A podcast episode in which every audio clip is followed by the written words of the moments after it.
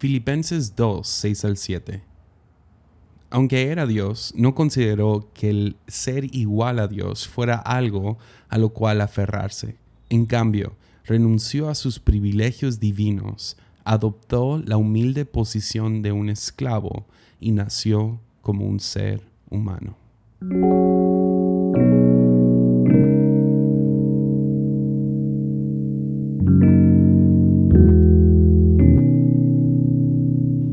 Soren Kierkegaard, un filósofo y teólogo danés, ah, explicó la humanidad de Cristo con la siguiente historia.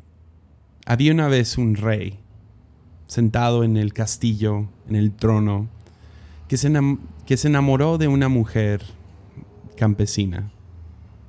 Entonces dijo a sí mismo, ¿cómo puedo enamorarla? Pues la mayoría de reyes iban y Ah, presumían sus, sus riquezas, su ropa, su poder, su autoridad. Y él dijo, si hago eso, la voy a tener, la voy a tomar como, como una esclava. Y no es lo que quiero. Yo no quiero tener a una mujer que esté impresionada con la riqueza. Yo quiero a una mujer que me ame a mí. Entonces hizo algo que ah, era bastante polémico él fue y se vistió como, como un campesino, fue a, a, trabajar en los lugares más pobres de la tierra. Y poco a poco fue conquistando y enamorando a esta chica de la cual él se había enamorado antes. Esto duró un proceso de largo tiempo donde él tuvo que, que atraerla y, y seducirla y enamorarla todos los días trabajando hacia el objetivo de conquistar el, corazón de esta mujer. Después de un tiempo, ella finalmente es conquistada por este rey y él la sorprende llevándola de vuelta al castillo, cambiándole su ropa y ahora haciéndola a ella realeza. Esta historia me ha, no sé, me ha creado la imaginación correcta, creo, de qué significa que Dios se convirtió en humano. Ya, en la historia vemos el rey que se convirtió en campesino para convertir a una mujer campesina en una reina. Y este es exactamente el Evangelio.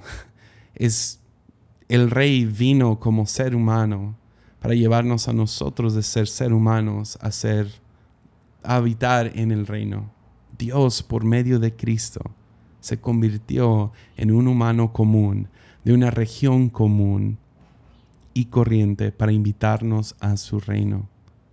Es muchos en aquellos días cuando vino Jesús lo terminaron rechazando porque tenían todas estas profecías de un rey que iba a venir y el Mesías y iban a gobernar y todas estas cosas, pero terminaron rechazándolo porque estaban más preocupados por accesar las riquezas del reino que enamorarse del rey mismo.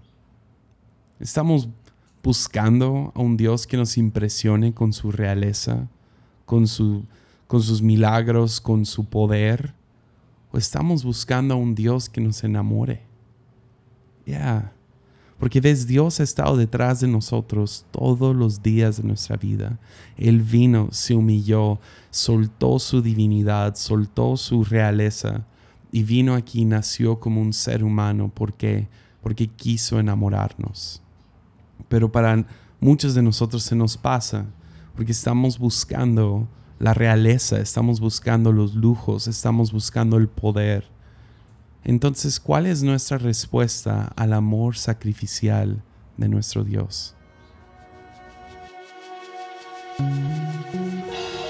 Si te gustó este episodio y quieres escuchar más, te invito a suscribirte por medio de Spotify o Apple Podcasts. Y si quieres apoyarme para poder seguir haciendo estos podcasts, Puedes hacerlo en patreon.com diagonal Jesiah Hansen. Puedes apoyar desde un dólar al mes. Cualquier contribución ayuda. Muchas gracias.